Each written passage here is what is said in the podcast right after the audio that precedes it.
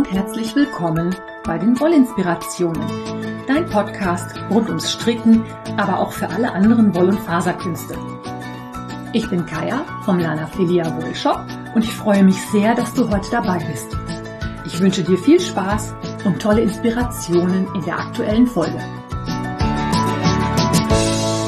Hallo und herzlich willkommen zu einer neuen Episode des Podcasts Wollinspirationen. Ich freue mich, dass du heute dabei bist. Ich habe heute natürlich ein bisschen was Neues zur Sock Madness. Ich habe ein bisschen was über den Sagittarius. Ich habe neu im Shop eingeräumte Wolle. Und ich habe einen kleinen Schwerpunkt, der sich ein bisschen damit beschäftigt, wie man Garne kombinieren kann, welche Garne man kombinieren kann und wenn du irgendwas kombinieren willst, worauf du vielleicht achten solltest. Okay, wir starten mit neu im Shop. Ich habe, ja, jetzt komme ich wieder in meine Raumzeitkontinuum-Geschichte. Also ich nehme heute schon am Dienstag auf. Das hat verschiedene Gründe. Ich hatte ja die letzte Episode vor 14 Tagen aufgenommen, die hast du allerdings erst vor 10 Tagen gehört, weil ich ja durch die Sock Madness so viel zu tun hatte und es war auch mega gut, dass ich das gemacht habe. Ich erzähle dir gleich noch, wieso, weshalb, warum.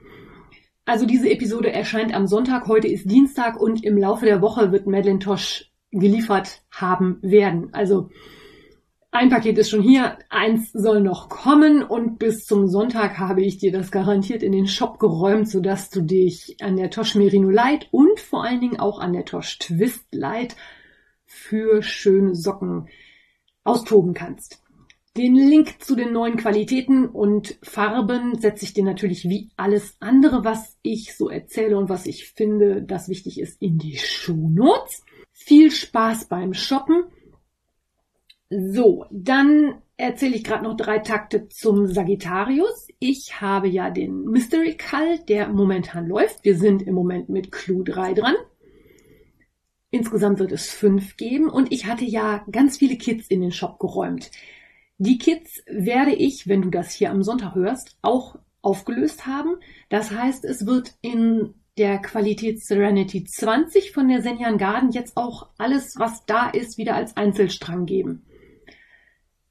Das heißt allerdings nicht, dass du nicht mehr den Sagittarius mitstricken darfst oder dass du auch nicht noch einsteigen darfst. Für den Sagittarius gilt wie für alle anderen von meinen Strickanleitungen. Wenn du das Garn bei mir im Shop kaufst, kriegst du die Anleitung umsonst dazu. Am einfachsten schreibst du mir dafür in die Kommentare zur Bestellung deinen Revelry-Nicknamen, denn dann kann ich dir das direkt bei Revelry in deine Bücherei legen. Da muss ich das nicht per E-Mail versenden. Das geht für mich am einfachsten und am schnellsten und du hast deine Anleitungen alle an einem Platz. Ich liebe das einfach auch bei Revelry durch die Library zu gehen und zu gucken, was habe ich eigentlich alles für Anleitungen und mich auch von diesen ganzen tollen Anleitungen inspirieren zu lassen und zu gucken, was könnte ich denn eigentlich wohl mal stricken. So, das dazu dann natürlich Stock Madness. Okay, ihr habt es jetzt inzwischen alle mitgekriegt. Die Engel Kristallsocken sind der Qualifier für die Sock Madness dieses Jahr. Das war halt auch der Grund, warum ich letztes Mal den Podcast am Dienstag aufgenommen habe und auch warum es letzte Woche keinen Podcast gegeben hat. Nachdem nämlich die Anleitung am Mittwochabend dann rausgekommen ist, habe ich ehrlich gesagt also eine Woche quasi nur online verbracht.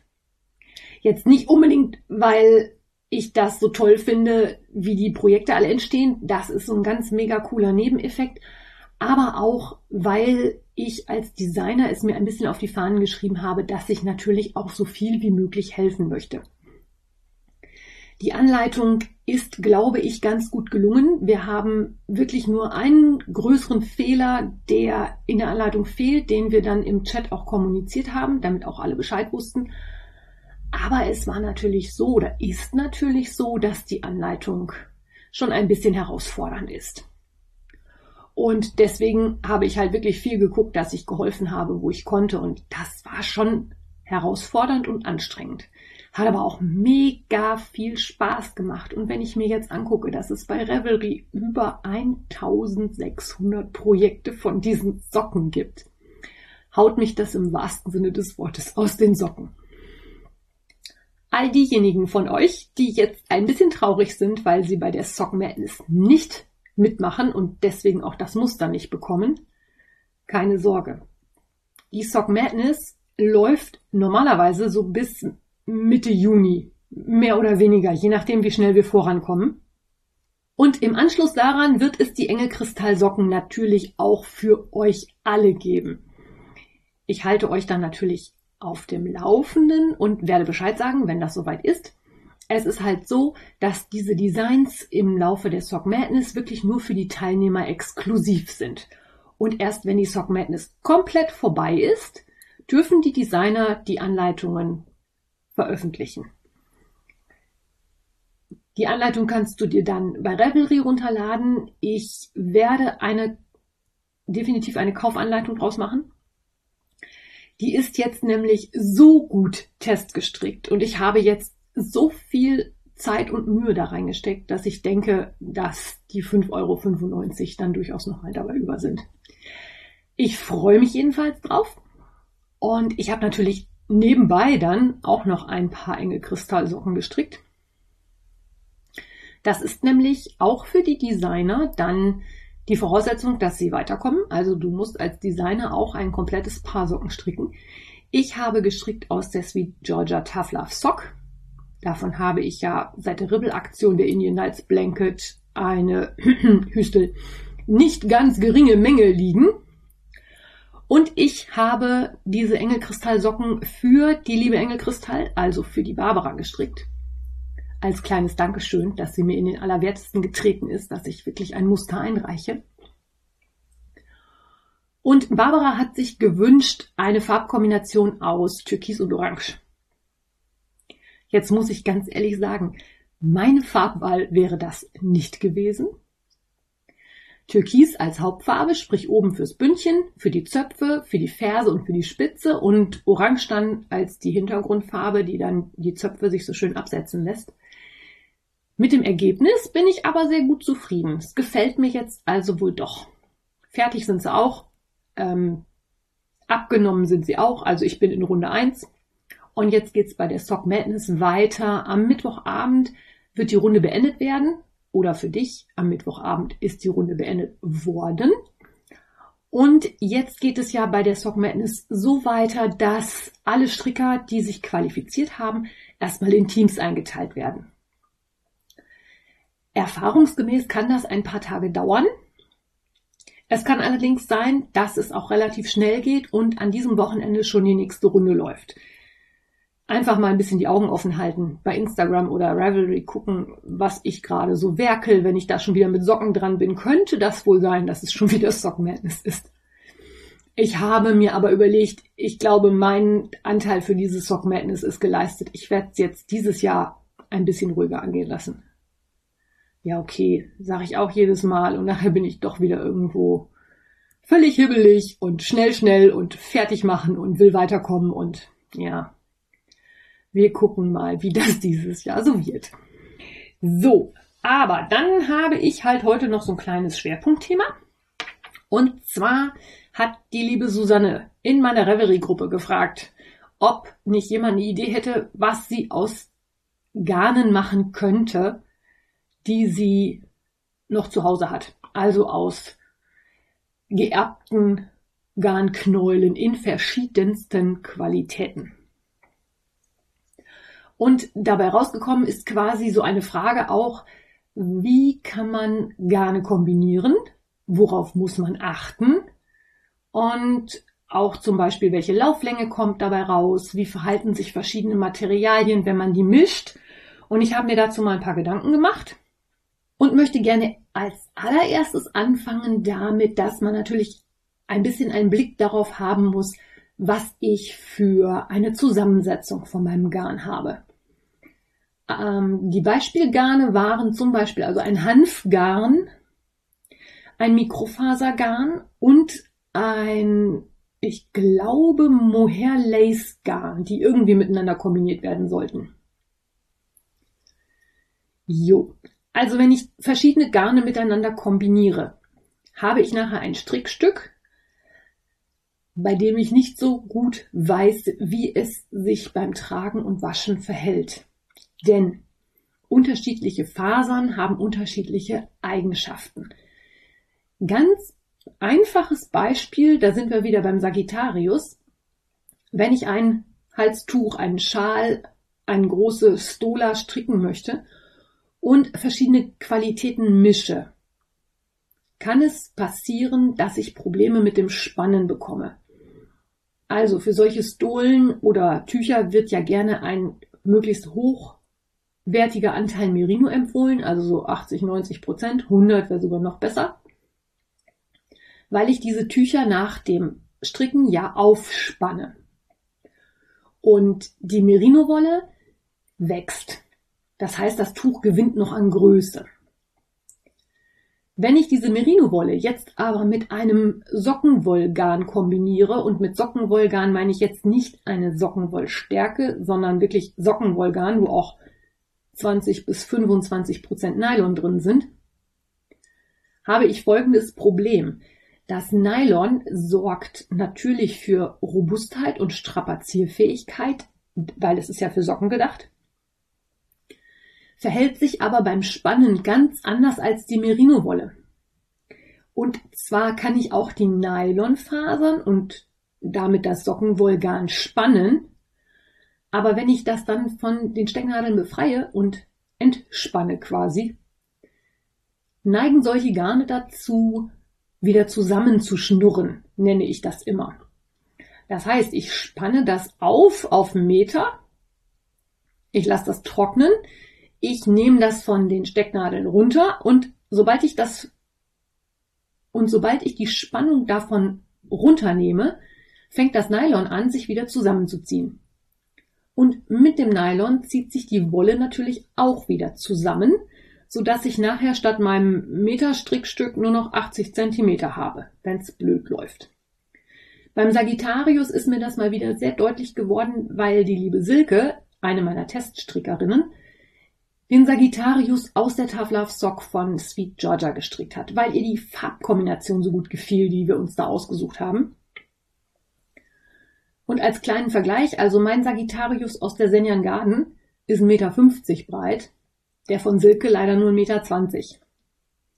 Und ich finde, das ist halt schon ein ganz schönes End, was einem da an Größe verloren geht. Wenn das egal ist und man ein kleineres Tuch haben will, Überhaupt kein Problem. Nimm die Sockenwolle, go for it. Gar kein Thema. Aber wenn ich dann natürlich überlege, dass ich, wenn ich zum Beispiel eine Mikrofaser und ein Hanfgarn miteinander kombiniere und am besten noch einen Mohair Lace Faden dazu nehme, da wird das ganze fertige Strickstück nachher ziemlich unberechenbar.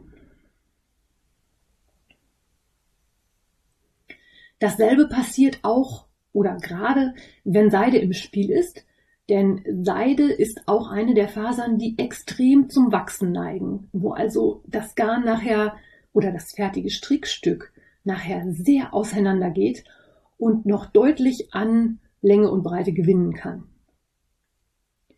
Wenn man sich also jetzt zum Beispiel vorstellt, dass man so eine reine Merino mit einem Sockenwollgarn kombiniert, wenn es dann ganz blöd läuft kann es einem sogar passieren, dass man im fertigen Strickstück nachher Falten hat, weil die Merino einfach so gewachsen ist und das Sockenwollgarn nicht.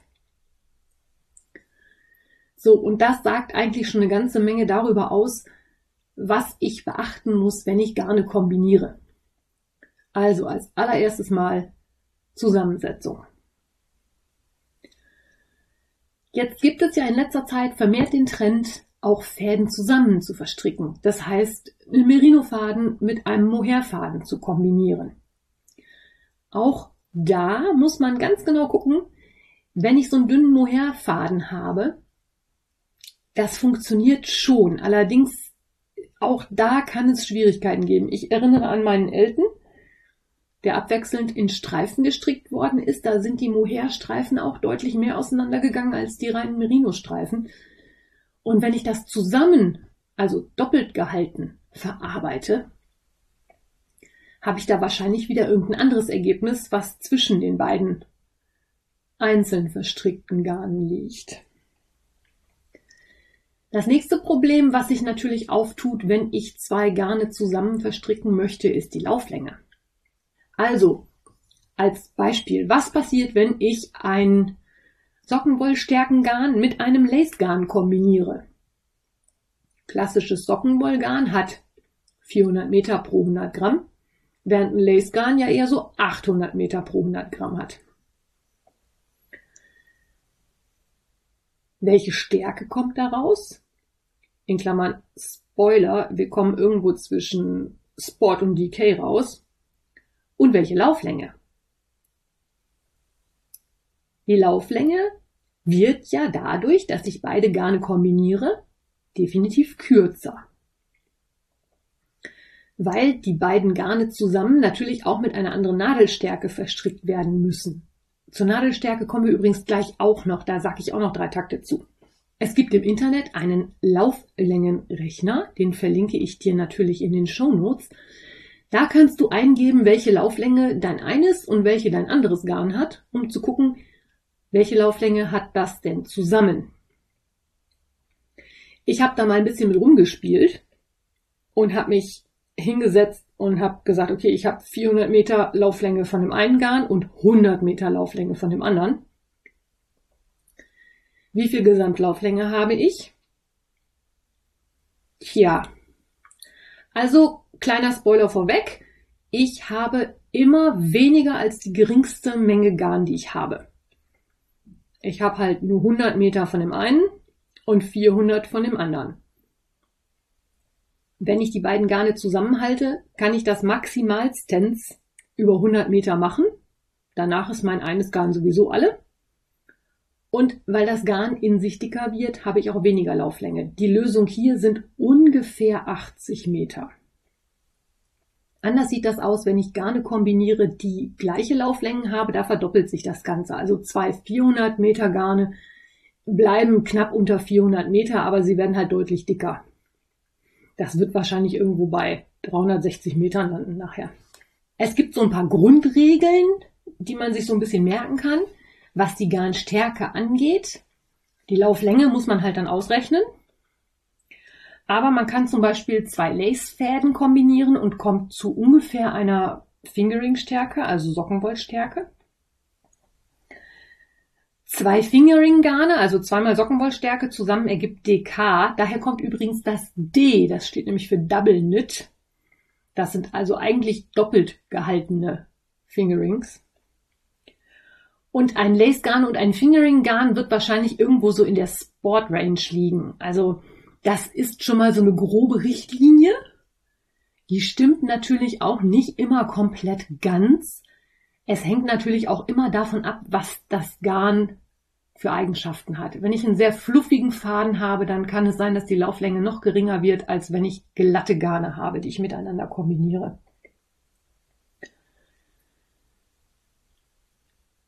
Und über diese Kombinationen, wenn ich halt weiß, zweimal Lace gibt, einmal Fingering, habe ich auch schon mal einen groben Hinweis auf die Nadelstärke, denn zwei Lace gibt Fingering, würde ich dann so mit einer klassischen Stärke für Sockenwollstärke anschlagen. Also irgendwo mit einer, je nachdem, was ich stricken will, 3,25 bis 3,75. Ja, und wie finde ich denn jetzt raus, welche Garne ich wie kombinieren kann? Ihr Lieben, es tut mir fürchterlich leid, aber keine Maschenprobe, kein Mitleid. Heißt, bei solchen Sachen müsst ihr eine Maschenprobe machen. Es nutzt alles nichts. Ich möchte ja wissen, wie sich mein Strickstück verhält, was ich da nachher produziere. Und klar, ich kann das einfach nehmen und drauf losstricken, aber die Wahrscheinlichkeit, dass das Ergebnis nachher dem entspricht, was ich mir so vorstelle, ist relativ gering. Also, ich brauche, wenn ich zwei Garne zusammen verstricken will, also so doppelt gehalten, eine Maschenprobe. Komme ich nicht drum zu. Ist definitiv so. Macht die Maschenprobe groß genug, also 10 mal 10 Zentimeter zum Ausmessen sollten es sein, plus Randmaschen oben, unten und an den Seiten. Macht die Maschenprobe lieber größer als kleiner. Ich weiß, das ist Aufwand, ich weiß, das ist doof, ich weiß, das macht niemand gerne, aber dafür brauchst du das. Es ist nämlich nichts ärgerlicher, als wenn du denkst, ach, das versuche ich jetzt mal, strickst mit deinen zwei Garnen los und nach zwei Drittel stellst du fest, Schitte, mein Garn reicht nicht oder noch schlimmer, du hast es fertig, gewaschen und die Form ist völlig nicht dementsprechend, was du dir so dabei gedacht hast. Wenn du schon bei der Maschenprobe dabei bist, kannst du natürlich dann auch gleich mehrere Nadelstärken ausprobieren. Ich habe ja vorhin gesagt, wie man ungefähr abschätzen kann, bei welcher Nadelstärke man landet. Es gibt noch einen anderen Trick, indem man die beiden Fäden zusammenhält und sich ein klassisches Nadelmaß nimmt. Also dieses, wo die Löcher drin sind, wo man die Stricknadeln durchstecken kann. Und da schaust du dann, bei welchem dieser entsprechenden Löcher für die Stricknadeln das Loch nicht ganz überdeckt wird. Also wo es ein bisschen noch rechts und links Luft hat. Und das ist mal eine Maschenstärke oder eine Nadelgröße, mit der ich meinen ersten Versuch starten würde. Und wenn ich sowieso eine Maschenprobe stricke, dann kann ich, wenn mir das Strickbild gefällt, es dabei belassen. Oder wenn es mir halt nicht gefällt, auch gleich nochmal eine Nadelstärke größer oder kleiner testen. Wie man dann aus einer Maschenprobe wieder umrechnen kann, welches Strickstück oder ob ich das Strickstück, was ich mir dafür vorgestellt habe, damit stricken kann, dazu verweise ich dich jetzt an Episode 9 dieses Podcasts. Da geht's nämlich um das Maschenprobenmatte und um das Anpassen von Anleitungen. Ich wollte hier eigentlich noch mal ein bisschen auf was anderes eingehen. Ähm, und zwar habe ich es auch schon mal erwähnt, aber ich finde, es passt hier auch noch mal ganz gut. Es gibt die Seite yarnsub.com. Das ist eine Datenbank und in dieser Datenbank kannst du eingeben, welches Garn du hast oder eben nicht hast. Und die Datenbank wirft dir dann aus, womit dieses Garn vergleichbar ist und womit du das ersetzen könntest. Also zum Beispiel die Shepherd's Sock von Lorna's Laces, die wird ja nicht mehr hergestellt. Da habe ich nur noch so ein paar Restbestände. Und wenn jetzt eine Anleitung nach genau diesem Garn verlangen würde, wie zum Beispiel meine Bye Bye Lorna Socks, kannst du bei jansub.com eingeben, Lorna's Laces Shepherd Sock und die Datenbank sucht dir aus über 11.000 Garneinträgen raus, welche Garne du stattdessen benutzen könntest. Und ich finde an dieser Suchmaschine oder Datenbank mehrere Dinge ganz toll. Die vergleicht nämlich nicht nur die Lauflänge oder die Zusammensetzung, die vergleicht auch die Farben, also ob das in Unitönen daherkommt, ob das Speckles sind, ob das ja, Multicolorfarben sind. Die vergleicht auch den Preis, also die guckt auch, dass so ein ganz günstiges Garn vielleicht nicht unbedingt durch das allerteuerste ersetzt werden braucht. Die vergleicht die Nadelstärken, die angegeben sind oder zum Beispiel, ob es ein zwei-, drei- oder vierfach gezwirntes Garn ist. Die Datenbank gleicht auch ab, wie groß die Stränge sind. Es ist ja zum Beispiel so, dass ein Strang Sockenwolle normalerweise 100 Gramm hat. Ein Strang von der Tafel auf Sock hingegen hat 115 Gramm. Und die Datenbank vergleicht dann auch die Lauflängen. Also da kommt dann auch ein Ergebnis raus, das dann sagt, okay, du kannst super gut dieses Garn hier mit diesem hier ersetzen, aber du musst aufpassen, wenn du das machst, brauchst du von dem Original, brauchst du von diesem Garn, mit dem du das ersetzen möchtest, pro 100 Gramm 1,1 Strang oder halt 0,95 Stränge. Die rechnen dir das auch gleich um, dass man halt sagen kann, okay, ich brauche angenommen 10 und dann sagt dir die Datenbank, nee, nee, du brauchst aber nur 9 von dem, womit du das ersetzen möchtest.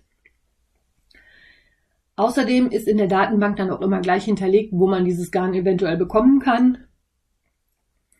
Das ist, ja, also für mich eine der Seiten, die ich in diesem Internet nicht mehr missen möchte, weil man halt wirklich auch nicht nur den Vergleich hat, das ist ein Garn mit 100% Merino und Nadelstärke 3,5, sondern auch es ist ungefähr der gleiche Kostenfaktor, ungefähr die gleiche Lauflänge oder auch die Farben, die da angeboten werden, sind vergleichbar. Und so kann man sich dann natürlich auch behelfen und auch da mal schauen. Ich erinnere mich an die Strickbücher, also zum Beispiel Harry Potter oder auch Knitting to the Galaxy, also Star Wars. Da sind ja auch ganz, ganz viele hochwertige amerikanische Handfärbemarken benutzt worden. Und das wäre natürlich auch mal so eine Idee zu gucken, wenn ich das bei Jansub eingebe, ob es da irgendwelche Ersatzqualitäten in günstiger, zum Beispiel hier in Deutschland gibt. Also es sind auch die ganz normalen Industriegarne hier aus Deutschland gelistet, dass man irgendwie eine Lana Grossa oder ähm, was weiß ich, eine Regia oder ein Zitron, das findet man da auch alles. So dass man da auch mal gucken kann, ob es preisgünstigere Alternativen gibt, wenn man nicht unbedingt die handgefärbten Sachen aus Nordamerika braucht. Klammer auf, und viele der handgefärbten Sachen aus Nordamerika kriegst du ja bei mir. Wenn du da mal Bedarf dran hast. Klammer zu. So, ja, das für heute. Ich finde solche Themen immer sehr, sehr spannend. Ich freue mich auch immer, wenn so Fragen an mich herangetragen werden. Am einfachsten ist es, wenn du mir eine E-Mail schreibst an kaya.wollinspirationen.de. Es gibt natürlich auch ganz viele andere Möglichkeiten, mit mir in Kontakt zu kommen. Aber ich habe es jetzt gerade bei der Sock Madness wieder gemerkt. Instagram oder auch Revelry-Mitteilungen, das ist im Moment dermaßen viel, dass mir auch mal was untergeht. Und gerade bei Instagram finde ich das total schwierig zu handeln, weil du mit den Nachrichten oder nicht du, ich, weil ich mit den Nachrichten auch überhaupt nicht arbeiten kann. Ich kann die auch zum Beispiel nicht mehr auf ungelesen setzen. Wenn ich das einmal gesehen habe, habe ich das gesehen. Und wenn ich mir das dann nicht sofort aufschreibe, dann sind solche Sachen häufig weg. Wenn du Fragen hast und was wissen willst oder ein Thema hast, schreib mir bitte, bitte, bitte eine E-Mail. Dann ist die Wahrscheinlichkeit, dass ich das lese, deutlich größer, als wenn du andere Kanäle wählst. Und mein E-Mail-Postfach steht übrigens auch 24 Stunden am Tag offen. Ich freue mich von dir zu lesen. Ich denke, wir hören uns nächsten Sonntag. Bis dahin wünsche ich dir erstmal eine gute Zeit. Alles Liebe, deine Kaya.